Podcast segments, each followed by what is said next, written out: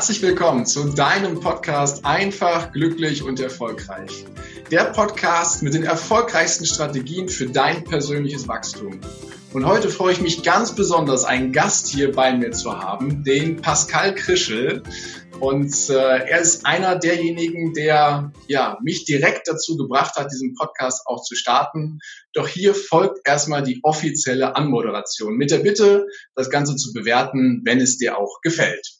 Jetzt gucke ich auf meinen Zettel, weil die Anmoderation für Pascal ist etwas länger. So, Pascal hat sich seit frühester Kindheit dem Thema Hilfsbereitschaft beziehungsweise Helfen aus tiefstem Herzen verschrieben und hat schließlich seine Leidenschaft in dem Thema Selbstverteidigung gefunden.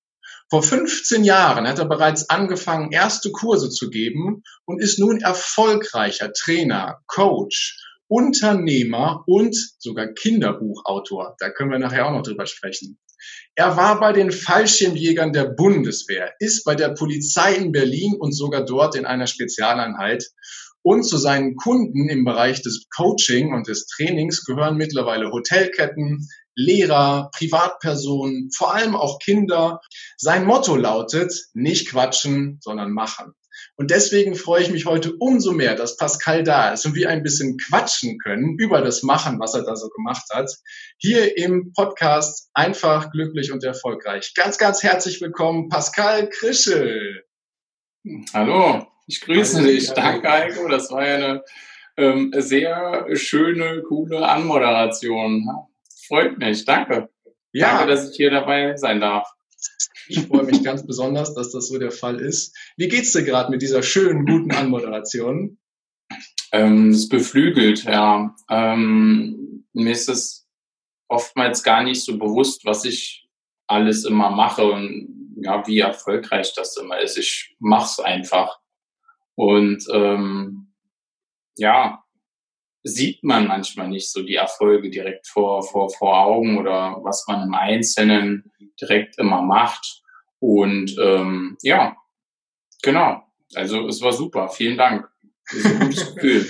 Sehr, sehr gerne. Freue mich riesig, dass du da bist, weil wie eben schon mal angedeutet, du hast mir so den letzten Impuls gegeben, jetzt dann doch endlich zu starten, wie das bei mir so ist. Ich möchte manche Dinge gerne äh, ausgeklügelt und perfekt haben, aber du hast gesagt, komm, jetzt mach einfach. Und äh, das ist, äh, ja, es macht riesig Spaß und umso schöner, dass du da bist. Und ich würde gern mit dir gemeinsam einmal zurückgehen, da wo deine Reise begonnen hat, sozusagen. Und zwar, lass uns einmal gemeinsam in deine Kindheit hier rein, hineingehen. Ich weiß, dass die ähm, sehr besonders war und vielleicht möchtest du uns ein paar Sätze dazu sagen, wie du so aufgewachsen bist, Pascal. Die Kindheit ist schon ein bisschen her. Ja, meine Kindheit. Ähm, meine frühe Kindheit war nicht so optimal. Ähm, wie kann ich das kurz und knapp beschreiben? Ähm, ich komme aus einem gewaltgeprägten Elternhaus mit ähm, ja mit mit mit sehr viel Alkohol, mit sehr viel Rauchen, mit, mit Drogen und ja, bin dann quasi dort alleine erstmal ähm, äh, als Kind im Kindsalter gewesen und ähm, wurde sehr viel geschlagen und habe sehr viele ähm, ja, unschöne Dinge erlebt, was, was, was super optimal ist, was ich keinem wünsche. Und ja, habe auch schon früh gelernt, Verantwortung zu übernehmen, da ich mit sechs Jahren geholfen habe, meinen Bruder in der Badewanne auf die Welt zu bringen und ähm, musste mich auch schon früh um den kümmern, mit sechs Jahren dann alleine gelassen worden mit einem Säugling und so weiter. Hm. Ja, das war Kurzfassung unschön und ähm, ja. Hab Kannst du dich noch da so gut dran erinnern, als du sechs Jahre ja, alt warst? Ja. Das ist ähm, eine Gabe von mir, die im Kindsalter nicht ganz so optimal war, weil ich vergesse da so gut wie nix. das ist unschön. Nichtsdestotrotz, weil jetzt bin ich schon ein Frosch im Hals, ähm, war die sehr prägend. Definitiv. Und ich weiß, was ich möchte und ich weiß, was ich nicht möchte. Und ja, dazu komme ich vielleicht später mal noch genau. Und ähm, ja, dann wollte, ja, war ich sechs Jahre alt, habe mein, mein Brüderchen damit großgezogen und ähm, dann stand meine Mutter mit ihrem damaligen Mann halt irgendwann vor einer Entscheidung und ähm, wollte mich hergeben, weil ich war ja nicht sein eigenes Kind, sein leibliches sozusagen. Meine, meine Eltern hatten sich schon ganz früh getrennt. Ähm, da war ich quasi so nicht mal ein Jahr, das habe ich nicht so mitgekriegt. Und auch sehr einfach, sage ich mal. Also so Trash TV mittags 14 Uhr, das ist schon High Level von dort, wo ich herkomme. Und das ist quasi noch, noch tiefer. Und mit sieben Jahren bin ich dann in eine Pflegefamilie gekommen, haben sich immer ein Kind gewünscht und das hat biologisch bei ihnen nicht so ganz funktioniert. Freitag war dann alles klar mit dem Jugendamt und ähm, dass ich quasi zu ihnen kommen kann. Und ähm, dann montags haben sie erfahren, dass sie äh, schwanger waren, so ungefähr. Und ja, sie haben sich ah. halt immer ein Kind gewünscht und dann wurden es dann doch zwei. Mhm. Und ja, ich hatte halt davor sozusagen ziemlichen Wildwuchs. Ich konnte schon mit fünf Jahren John Rambo gucken und ähm, habe dann mein eigenes Ding quasi gemacht und dort war das etwas geordneter, würde ich mal sagen, auch ganz einfach, also Arbeiterklasse, also ganz einfach und ähm, dort hatte ich dann etwas Erziehung genossen auf einmal und das war dann auch nicht so einfach, die Umstellung. Es waren halt Handwerker, ganz normal, und ähm, dort habe ich wenigstens, also dort habe dort hab ich regelmäßig Essen bekommen und nicht nur Cornflakes äh, 14 Tage lang. Das war halt, ja, das war so meine Kindheit her heranwachsend. Und ja, man hat sich um mich gekümmert, man hat mal Hausaufgaben mit mir gemacht und ähm, es ging dann, ging dann so langsam, aber sicher bergauf.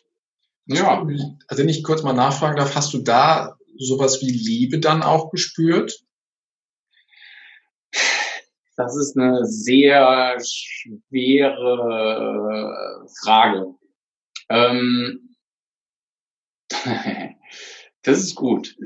Äh, ähm, ja, ja, habe ich.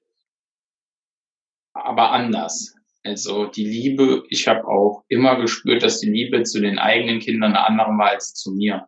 Und das Interesse ganz, ganz anders war. Also ganz stark. Das merke ich bis heute. Und ähm, daran habe ich ganz lange zu kämpfen und zu knabbern gehabt, weil ich sie als Kind gar nicht verstanden habe. Also die Härte, wie man mich erzogen hat, war auch eine völlig andere. Und bei mir war es dann komplett straight und bei Sie haben nochmal ein Kind bekommen und ich bin auch dankbar, dass ich, das sind wie meine Schwestern, ähm, das sind meine Schwestern. Ähm, ja, die Resultate sieht man dann. Also in, in gewisser Art und Weise hat man dann auch das, das, das so gesehen. Und ich habe das lange versucht, irgendwie auf meine Art und Weise irgendwie einzufordern, die Liebe oder so oder die Aufmerksamkeit. Das ist halt recht schwer. Aber man kann einen anderen Menschen nicht verändern. Das funktioniert nicht. Und ähm, man kann seine Einstellung, seine innere Haltung verändern dazu was anderem. Aber jemand anderen oder andere Sachen beeinflussen, die nicht beeinflussen, das funktioniert nicht. Mhm. Und das war halt ein Entwicklungsprozess, den ich jetzt erst, also ich bin jetzt 33 Jahre alt, erst so in dem letzten Jahr gemacht habe. Auch, ja, das war, war sehr, sehr krass. Wow bin sehr, sehr früh ausgezogen von dort und habe mich entnabelt sozusagen. Ich durfte quasi auch nicht weiter so Schule machen, wie ich es gerne hätte wollen. Ich musste quasi aufs Land auf die Schule gehen, wo alle anderen Freunde in die Stadt auf die Schule gegangen sind. Und ähm, bin auch nur, habe hab quasi einen Hauptschulabschluss gemacht, damit ich früh raus kann und mein eigenes Geld verdienen kann, damit ich einen Beruf lernen kann, der eigentlich ja, so nicht so mein Ziel war.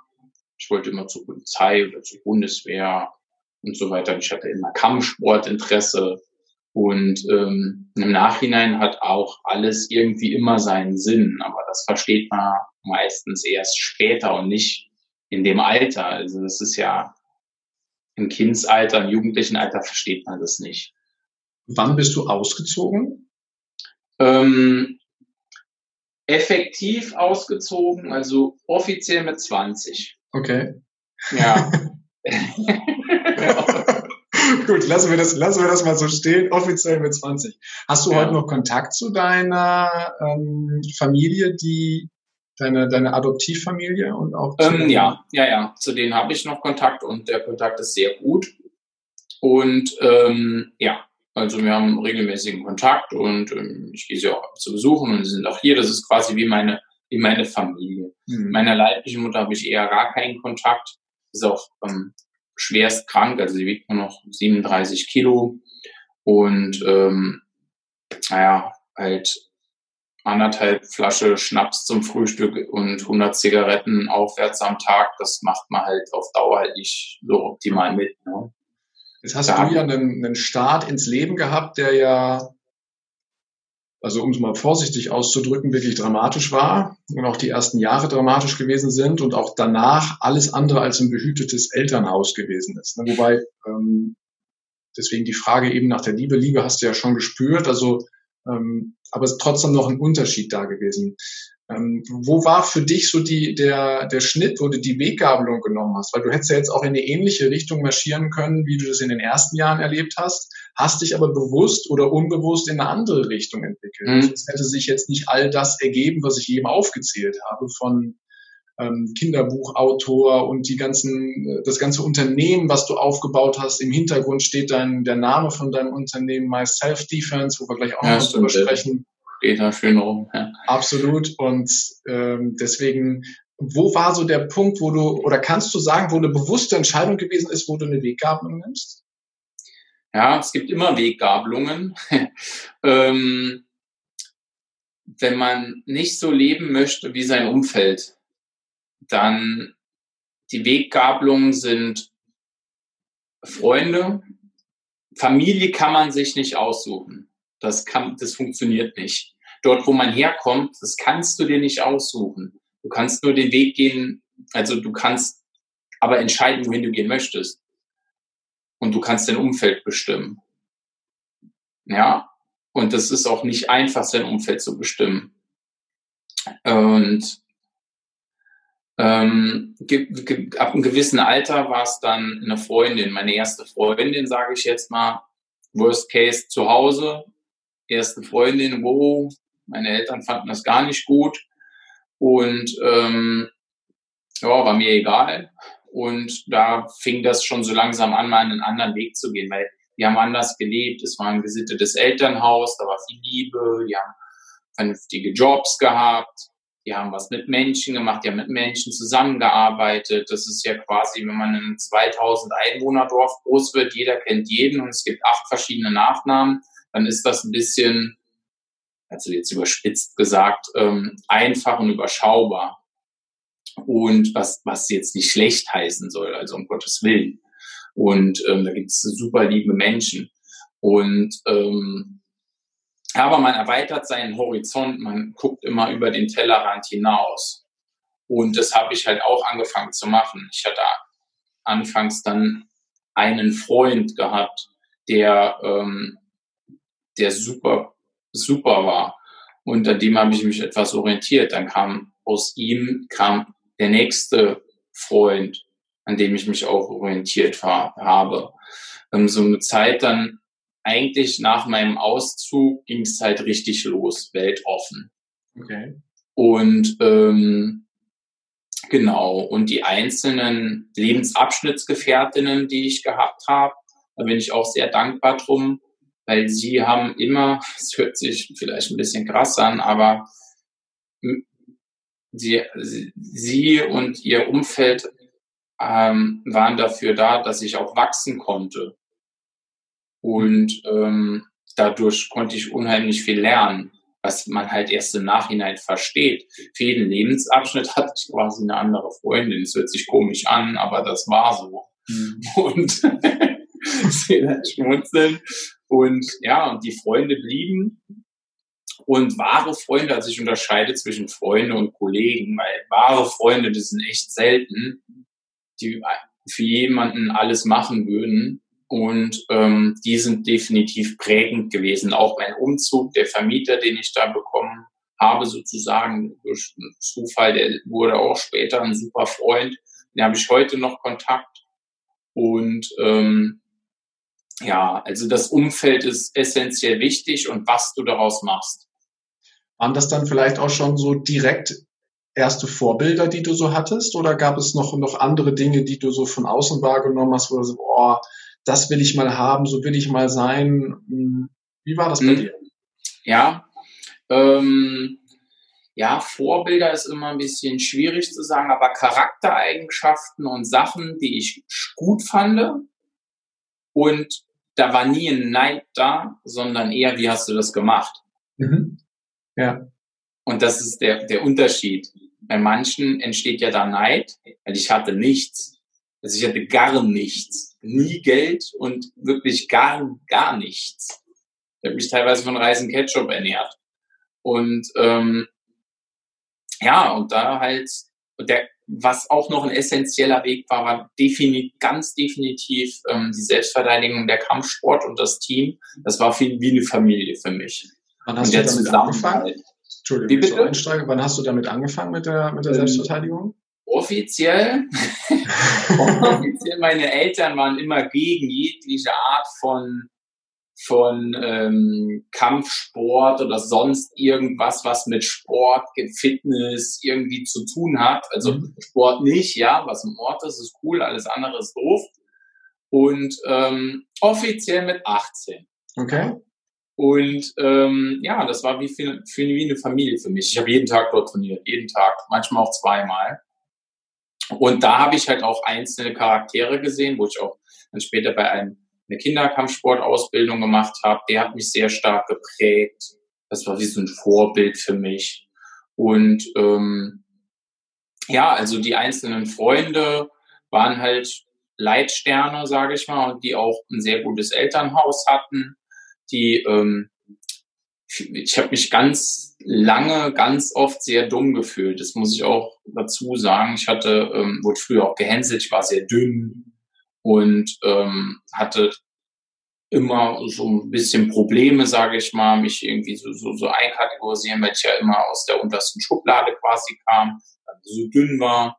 Und äh, da wurde ich halt sehr stark immer gehänselt und zu Hause halt immer zusammengeschlagen, halt in der Frühkindheit und ähm, das war nicht so optimal. Und da sah ich halt so den Leitstern, auch der Kampfsport war halt essentiell dabei. Ich konnte mich selbst schützen. Und dann habe ich gesehen, wie es ist, wenn ich andere lehre, sich selbst zu beschützen. Mhm. Und das wurde mein Weg. Mhm. Und ähm, jetzt so im Nachhinein hat alles so seinen Sinn ergeben, was, was ganz crazy ist. So. Und jeder hat ja seinen eigenen seine eigene Vita und was er erlebt hat. Und ähm, es ist halt, man muss immer das Beste aus allen Situationen machen. Also man muss nicht, man sollte. Und ähm, ja, es gibt nichts äh, Schlechteres, als wenn man aus der Vergangenheit noch den Fehler nicht lernt. Mhm. Das ist essentiell, weil Fehler sind da, um sie zu machen und daraus zu lernen. Ja. Das stimmt. Weißt du noch, wie du auf den, auf die Selbstverteidigung, auf den Kampfsport gekommen bist? Ähm, war das so eine, so eine Eingebung oder kam das durch John, John Rambo oder woher kam äh, das? Ja, genau. Ähm, es hat mich immer fasziniert, wie die das machen und also im Fernsehen oder sonst irgendwie und das Kämpfen an sich hat mir immer auch gut gefallen. Oh, also, weil das auch eine Kunst ist. Und ähm, ja, eigentlich schon immer. Ich habe auch so, würde ich mal sagen, eine Gabe. Ich kann mir Sachen angucken, kann sie direkt umsetzen und kann sie aber auch lernen. Mhm. Weil ich verstehe die Mechanik dahinter und der Sinn. Mhm. Also den Sinn, warum man das macht. Und das hat absolut nie was mit, ähm, ich hau dir einfach mit der Keule auf den Kopf und ich bin der Stärkere zu tun, weil das ist absoluter Humbug. Und ähm, ja, weil du, du brauchst den Kampf gar nicht, weil du ja mental so stark bist, dadurch, dass du jeder vermiedene Kampf ist immer ein gewonnener Kampf. Das finde ich spannend. Ähm, jeder vermiedene Kampf ist immer ein gewonnener Kampf, weil du dich ja, du hast ja auch, glaube ich, deinen eigenen Kampfstil mitentwickelt und du lehrst ja Kinder auch, dass sie sich besser verteidigen können. Und im Hintergrund ist der Slogan, wir machen dich stark, erwecke den Ritter in dir. Und es zielt ja schon auch mit dem Bild darunter auf Kinder ab. Ne? Du ja. hast eben gesagt, dass du entdeckt hast, wie viel Freude es dir bereitet, anderen zu zeigen, zu lehren, wie sie sich besser verteidigen können. Ähm, wie ist denn, hol uns da mal ein bisschen rein. Wie, wie sieht es denn da aus? Was ist da so deine, dein Antrieb, deine Leidenschaft und wie sieht gerade da so dein, dein tägliches Business mit aus? Mein tägliches Business, wie sieht das aus? Oder dein Business ähm, im Allgemeinen dazu? Ja, ja, genau. Ähm, hier im Hintergrund seht ihr das ja, das ist noch unser alter Banner mit dem Ritter und oben das Erwachsenen-Logo. Ähm, meine Selbstverteidigung quasi, my Self-Defense. Ähm, ja, das Ziel von uns, unser, wie nennt man das, Zweck der Existenz, unser Leitstern, unsere Eingebung quasi, ist es, mhm. andere sicherer, selbstbewusster und stärker zu machen. Mhm. Dabei, ähm, ich habe auch Zivildienst übrigens gemacht. Ich war in einer Reha-Einrichtung.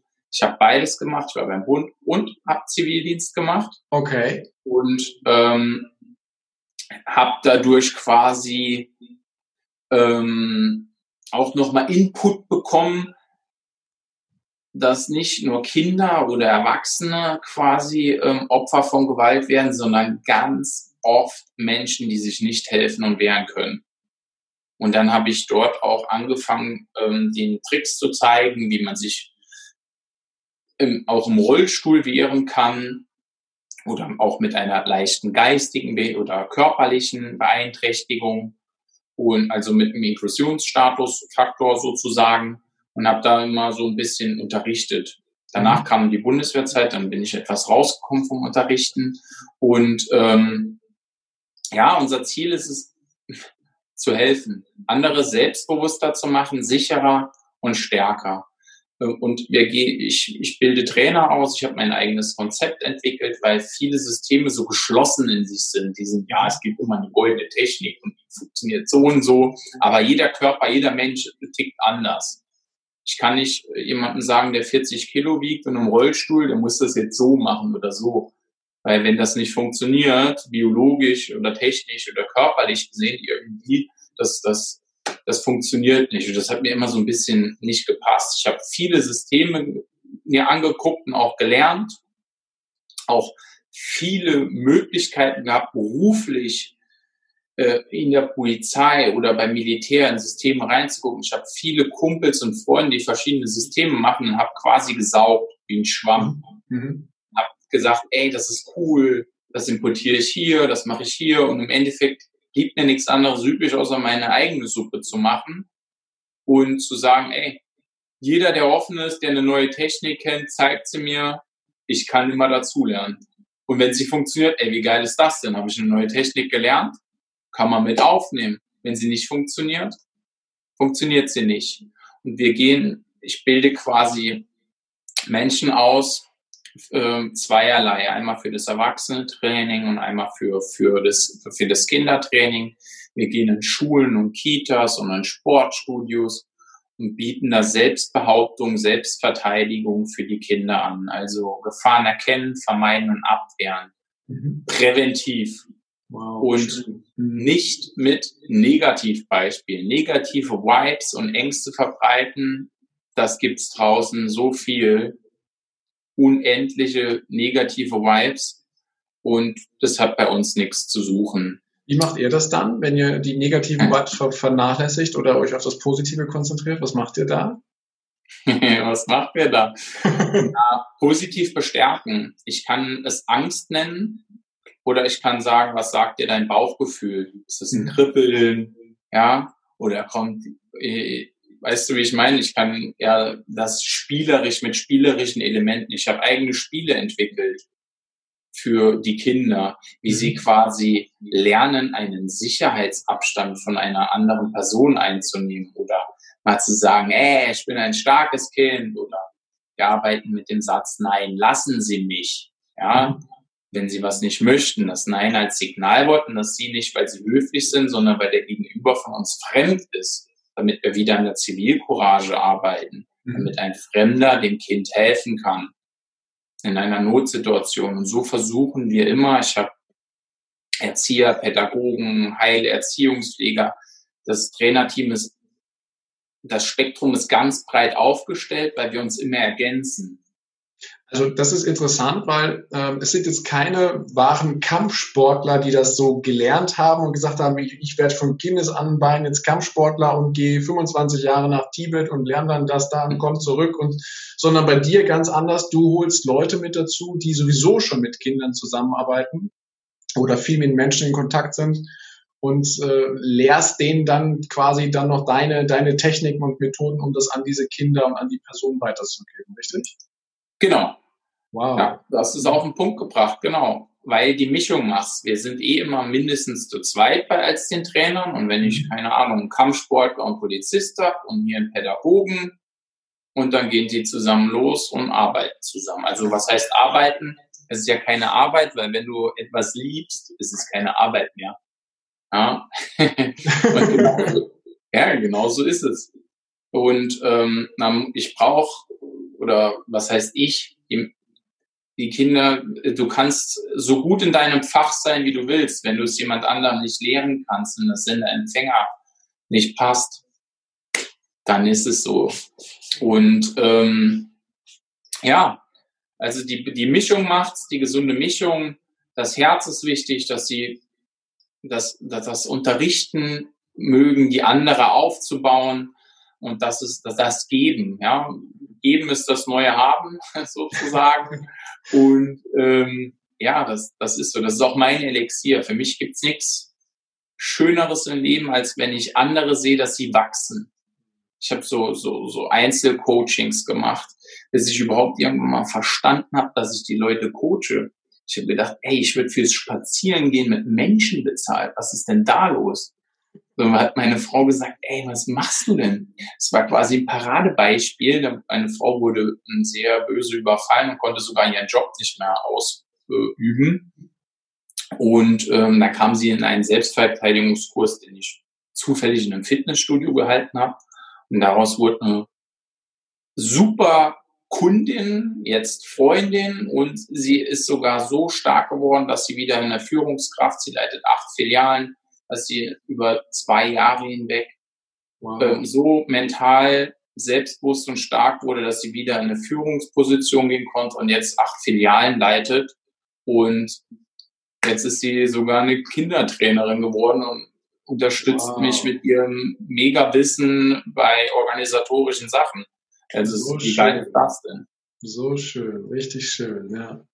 Wenn ich das mal so von außen betrachte, du hast dir in deinen Kindertagen hast du dir Stück für Stück da so dein Umfeld gesucht, wo du von anderen Leuten halt was lernen konntest, wo du dir quasi bestimmte Elemente so aus deren Leben genommen hast und gesagt, oh, das kann ich für mich gebrauchen, das tut mir gut, hast quasi so nach deinem Bauchgefühl, nach deiner Intuition fungiert und ähm, gibst jetzt im Endeffekt mit deiner neuen, mit deiner jetzigen Aufgabe ja genau das quasi an Kinder wieder, weil du bist plötzlich diese Leuchtgestalt. Ne? Du bist die Leuchtgestalt, die du vielleicht damals beim Kampfsport erlebt hast, bist du jetzt für andere Kinder. Ne? Wer weiß, was die schon alles erlebt haben, vielleicht auch ganz viele positive Sachen, um einfach nur ihr Selbstbewusstsein aufzubauen und ihnen einfach mehr Sicherheit quasi mit an die Hand zu geben. Aber jetzt bist du in diese Leucht, in diese Leuchtrolle reingegangen und ja. ich finde es total, total schön, dass äh, dann auch gleichzeitig solche Ergebnisse daraus kommen. Und wundern tut mich ehrlich gesagt dann nicht. Also das ist, ja, weil es kommt ja. ganz tief, ganz tief aus deinem Innern. Es kommt ganz tief aus deinem Innern ja. und die Geschichte ist, ist absolut rund für mich, auch wenn sie sehr, sehr tragisch und tiefgreifend gewesen ist. Deswegen vielen Dank, dass wir überhaupt so tief reingucken durften. Aber umso schöner ist das, was du daraus gemacht hast. Und wenn ich das so als Strategie mal darstelle, suchst du dir dein Umfeld, um daraus dann eben weiter wachsen zu können. Und das hast du eins zu eins gemacht und gibst das jetzt an andere weiter. Das finde ich großartig. Ja, suchen, ja, also gestalten. Mhm. Ich habe mich auch im Laufe der Jahre von Leuten getrennt, also die extrem unzuverlässig sind, die also Unzuverlässigkeit ist, ist eine, sehr schwer. Also das, das geht gar nicht. Also und ähm, Ehrlichkeit, royal, ja. Und also ich nutze niemanden aus, um im Umfeld irgendwo reinzukommen, da habe ich gar kein Interesse, bringt gar nichts. Mhm. Ehrlichkeit immer voran, ich spiele immer mit offenen Karten, ich sage immer, wie es ist. Ähm, und entweder funktioniert oder es funktioniert halt nicht. Ne? Mhm. Und ähm, ja, und du, ja, du, du hast es auf den Punkt gebracht. Also das Umfeld ähm, und du bestimmst dein Umfeld und du bist ja auch der Stern am Himmel für dein Umfeld. Ja. ja wie du das eingangs so schön gesagt hast, wir kennen uns jetzt noch nicht so lange.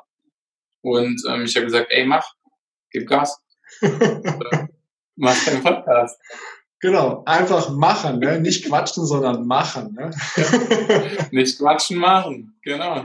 Ganz genau, ganz genau. Ja, du hast es immer in der Hand, jeder hat seins in der Hand, immer. Wobei das Tage, jeder Uhrzeit. Wobei das auch ähm, nicht immer ganz leicht ist, ne? sich von seinem Umfeld oder von bestimmten Personen zu trennen. Das ist, das ist schwer. Ich weiß nicht aus eigener Erfahrung heraus, das ist super, super schwer. Das ist schwer. Ja. Aber hat keiner gesagt, dass es leicht ist. nee, nee, leider nicht. und ich glaube, dadurch wachsen wir halt auch, ne, dass wir tatsächlich ja. das dann so machen. Und wer weiß, vielleicht sehen sich, sehen sie, sehen wir diese Menschen ja irgendwann mal wieder. Das kann ja auch sein.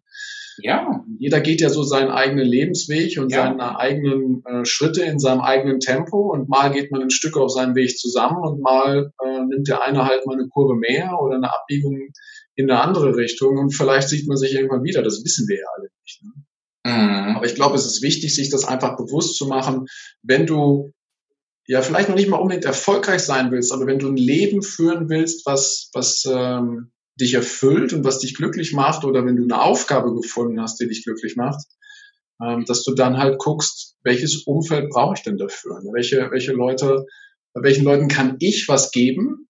Und von welchen Leuten kann ich halt auch gut lernen, ne? dass, es, dass es eine Symbiose ist. Also kein Ausnutzen, sondern halt tatsächlich eine Symbiose. Mhm den Weg, der Weg auch rauszufinden. Das ist auch nicht einfach. Also quasi, warum bist du da? Warum machst du das, was du gerade machst oder was möchtest du machen, um das rauszufinden? Manch einer findet es nie, manch einer findet es. Also das ist nicht einfach. Bilden, lesen. Das war der erste Teil des Interviews. Vielen Dank, dass du dir bis hierhin die Zeit genommen hast. Und gleich geht es weiter. Ich wünsche dir viel Spaß mit dem zweiten Teil.